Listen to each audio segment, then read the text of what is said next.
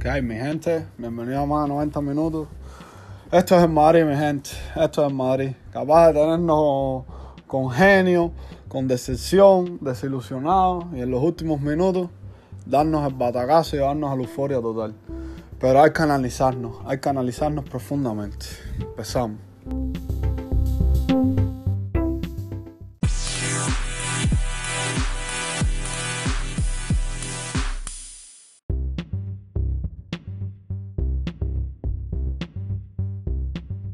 Ay, mi gente, como les dije, los únicos capaces de llevarnos la euforia ahí en los últimos, en los minutos finales son los futbolistas de Madrid. No he visto cosas igual con ningún otro equipo del mundo.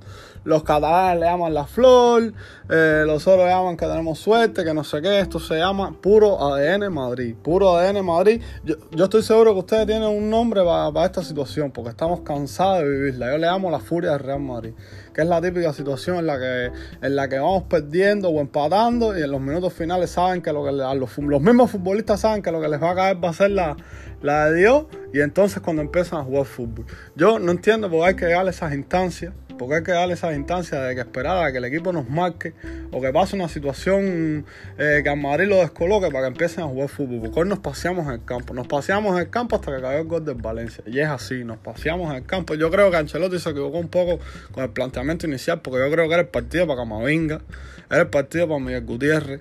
Y darle descanso a Nacho, darle descanso a Modri, darle descanso a esos jugadores y meter piernas frescas, que tú sabes que el Valencia te va a jugar de tú a tú, porque el Valencia siempre a Madrid le sale a jugar como si fuera la final de las Champions. Siempre, siempre. Eso es de toda la vida. El Valencia sale a jugar así a comerse los Madrid.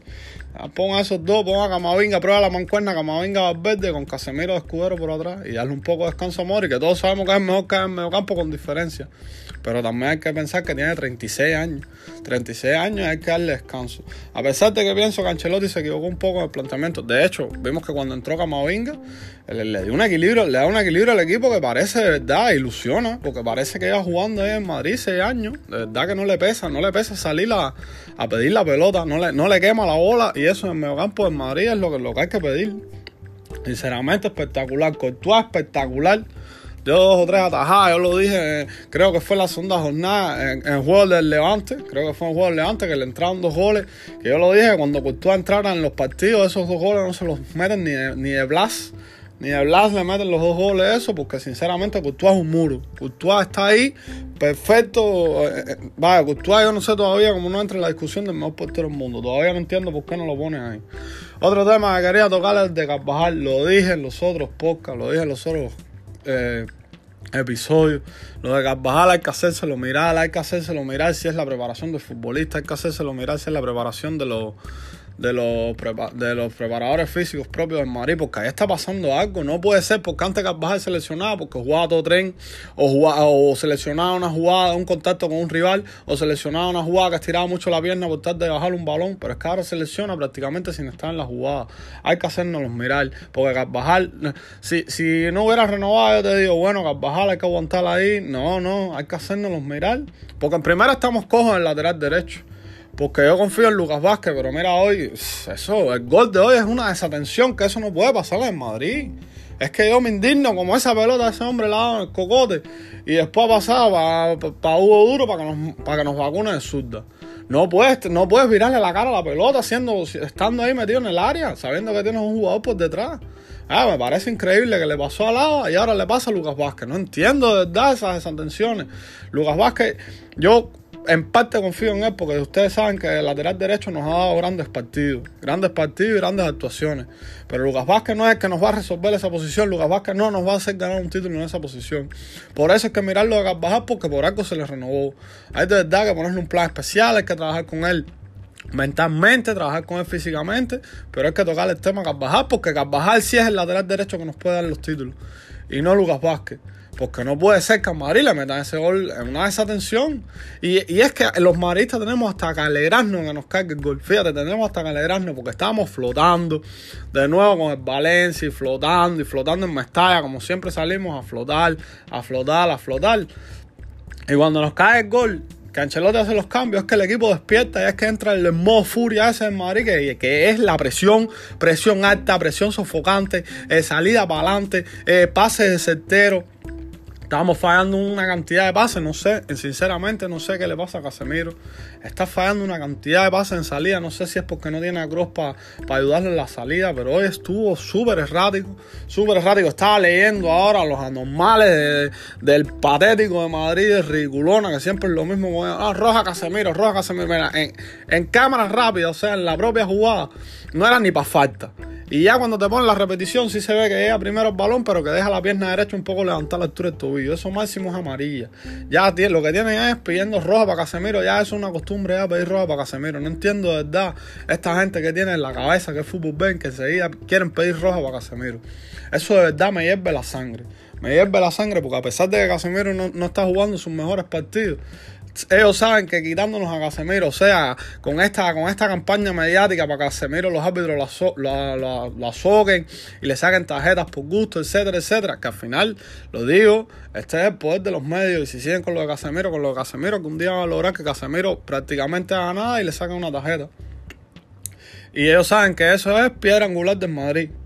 Todos los antimadridistas lo saben, por eso es atacando a Casemiro, a Casemiro y a Casemiro. Sinceramente, el gol del Valencia como ya dije, es una desatención que, que, que, no puede pasar en Madrid, es que no puede pasar. Y tampoco podemos estar flotando, flotando hasta que en Madrid, eh, hasta que haya una situación en contra o hasta jugar los últimos 10 minutos. No podemos. Nos pasó el partido contra el Inter, nos pasó en este y los dos hemos sacado buenos resultados, pero no nos va a pasar siempre. Yo, yo esto lo veo ya como que está instaurado en Madrid, de verdad que está instaurado en la ADN nosotros. Es salir a jugar, a flotar a estos equipos que consideramos pequeños, es salir a jugar y flotando y a ver qué pasa y un disparito tímido, una jugada tímida y tal y tal y tal hasta que entre el gol. Ya cuando entre el gol, entonces entra en Madrid, que todos queremos ver, que, que yo tengo claro que en Madrid se siente superior, los jugadores se sienten superior y que nunca en Madrid va a salir en ese modo furia desde el minuto uno, ni en esa presión alta, ni en ese despliegue defensivo y ofensivo, corriendo el campo completo, yo sé, pero joder, si encontrábamos un técnico que, que, por lo menos lograra ese modo en intervalos del partido, en 15, 20 minutos saliera a matar el partido eh, con un gol, después que te cae un gol por una desatención de esta, ya tienes un empate, no es, no es que tengas que luchar. Sinceramente yo no creía en la victoria por como estábamos jugando. No lo creía, sinceramente. Pero esto es en Madrid. Aquí no se puede dejar de confiar hasta el final. Porque, porque somos grandes, somos grandes. ¿Qué decir de Vinicius? Vinicius se estaba convirtiendo, ¿verdad? Si Vinicius sigue haciendo estos partidos, tiene que entrar en la eterna discusión de grandes promesas con Mbappé y Haaland. Sinceramente, pero, pero miren a qué nivel lo estoy poniendo. Porque hoy sí, hoy fue de rebote, pero es que está ahí, está ahí, está imparable, está pasando bien, que era algo que antes no tenía que es el pase seguro, el pase de seguridad lo está dando bien. Hoy filtró una pelota para Hazard entre en, las primeras instancias del partido. Le metió una hueva al defensa y Hazard la cogió y después la finalizó medio que bien ahí disparando. Y, Vinicius se le están viendo cosas de verdad. Lo que ya se le veíamos, porque todos sabíamos que era un crack. Pero se le están viendo cosas de verdad, de promesa, de niveles, de, ya lo estoy poniendo, de ah, niveles, jala Mbappé, por supuesto. Siendo realista, todavía no llega arriba, todavía le hace falta media temporada, así como ha jugado estos partidos, para llegar arriba. Pero de verdad que lo de Vinicius pinta a otro nivel. Verdad que pinta a otro nivel, porque ahora mismo en el mundo no hay un jugador que, que, los defensas puedan parar como Vinicius. No lo hay. No hay un jugador que se lleve los defensas más fácil que Vinicius. A la cara, se los lleva a la cara. No hay un jugador que saque más tarjetas que Vinicius, no hay un jugador que desequilibre más que Vinicius, no hay un jugador que pise área más que Vinicius, no hay un jugador en la banda que defienda como defiende Vinicius, porque eso se nos está pasando por alto a los maristas, pero en el primer tiempo quitó dos o tres pelotas que eran de jugadas, de jugadas claras para Valencia de peligro. No fueron jugadas claves claras, pero sí fueron eh, que iban a ser eh, pintadas para jugar de peligro. Y Vinicius se interpuso y robó las pelotas perfectamente. Eso es una cosa que no se le mira mucho a Vinicius. Y Vinicius tiene buena defensa, tiene buen recorrido defensivo. Yo digo que en ese lateral con Mendy pueden hacer los dos muchas cosas, porque sinceramente yo soy fan número uno, Nacho.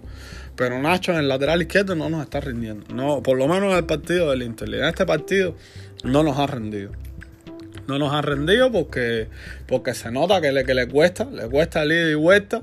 No sube, no sube tanto. Está atrás. Y sobre todo atrás está un poco flojo por esa banda, lo veo. Lo veo flojo por la banda. Sinceramente yo a Nacho lo pondría de central porque en la banda no, no sé Ancelotti que está viendo en los entrenamientos que tiene al lado de central y a Nacho en la banda porque sinceramente yo eso lo entendiera. No, a ver, es que eso no lo entiendo, porque sinceramente, si Alaba ha jugado toda su vida lateral, déjalo de lateral. Yo sé que lo quiere adaptar completo a central porque él quiere que Alaba sea su central. Pero ese cambio no me está convenciendo mucho.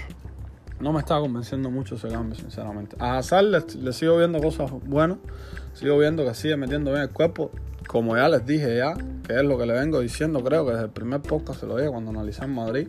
Lo quitaron de la banda porque se dieron cuenta que la banda no rinde. No rinde en la banda porque no es que no rinda, es que no tiene velocidad para la banda. Y ha sido los mejores partidos Hazard que yo lo he visto con Madrid son ahora cuando lo están poniendo de media punta por atrás de la línea de la línea ofensiva. Y con el otro que hay que analizarlo, que ya, se me caen los elogios, ya con Benzema.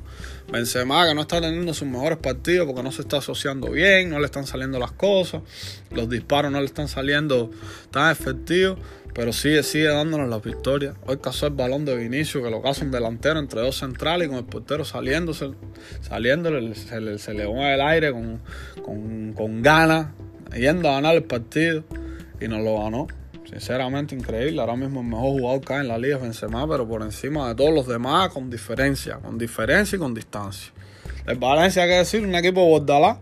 Y, todavía el sello de Bordalá no se ha instalado en ese Valencia. Porque en dos meses Valencia es antifútbol completo. Sinceramente se los digo, porque Bordalá es antifútbol completo. Recuerden los partidos con el Getafe, que aquello era increíble. Pero este Valencia todavía no tiene el sello de Bordalá. Es un Valencia que jugó bastante bien bastante compacto, pero al final el gol lo metieron porque Madrid se lo regaló por la desatención de Lucas Vázquez, porque si no, no nos marcan. Si no, no nos marcan porque la tuvieron con Guedes, la tuvieron con, con Marci, dos disparos que hicieron, y ninguno de los dos nos iba a meter entre los tres palos y mucho menos gol, mucho menos gol, no tienen la grandeza para eso. Pero la desatención de Lucas Vázquez sí, en bandeja, en bandeja de oro se la puso. Estaba viendo ahí la entrevista al final del partido del jugador del Valencia, que como siempre digo, Madrid no le puedes dar esto, porque Madrid en dos pasos te cambia el partido. Sinceramente, partido bueno, buenos tres puntos, sobre todo en la comunidad de Valencia, que yo le dije que ahí es donde los equipos más nos rascan. Recuerden el año pasado, el partido nefasto aquel de los tres penales que le evitaron al Valencia. El Valencia todos los años nos da, nos da problemas y sacamos tres buenos puntos en Mestalla tres buenos puntos en Mestalla. Por cierto, no quería despedirme sin antes de decir Messi, que es de Messi, no entiendo los Messi Lovers, que es de Messi. Hoy de nuevo un tiro contra el palo, como en Champions, y de nuevo haciéndole la ola a Messi por un tiro contra el palo. Cuando hay otro tío que en la, mejor liga del mundo, en la Premier League, tiene cuatro goles en tres partidos. En serio, seguimos con Messi. Seguimos con Messi. Hoy ya mirándole la cara a, Pochettino. Ah, eh, yo, yo quiero ver, eh, todavía estamos a principio de temporada, es muy temprano para para hablar, pero sinceramente yo veo el PSG veo que, que, va a pisar, va, o, iba a decir ojalá me equivoque, no, que ojalá me equivoque, no. Ojalá y lo que yo diga sea cierto, pero los veo pasando una temporadita cruda, y no en Liga, y no en Copa Francesa, porque eso sabemos que la va a ganar con la polla afuera. Pero en Champions los veo pasando una temporadita cruda. Sinceramente lo, me lo estoy oliendo. Vamos a ver si, si fallo o no. Eh, hasta ya. ¿Qué más les voy a decir? Súper emocionado con, la victoria, pero no entiendo por qué nos sigue pasando esto de que dejamos jugar los equipos chiquitos hasta que nos marcan. De verdad que no, no me entra en la cabeza por qué Madrid sigue permitiendo esto en vez de salir a matar el partido desde el principio. Pero bueno, esto es en Madrid. Eh, mañana les hablaré, veré el partido del Barça y les hablaré. Ahora voy a ver el del United, sé que Cristiano marcó, hizo los highlights. Pero sinceramente quiero ver ese partido, tal vez después ver del PSG y a ver qué tal. Y mañana les contaré un poco junto al análisis del Barça. Ustedes saben, compartan ahí un poco, a ver si llegamos a más en el podcast. Síganme en Twitter, más de 90 minutos. Estamos en contacto por ahí. Saludos.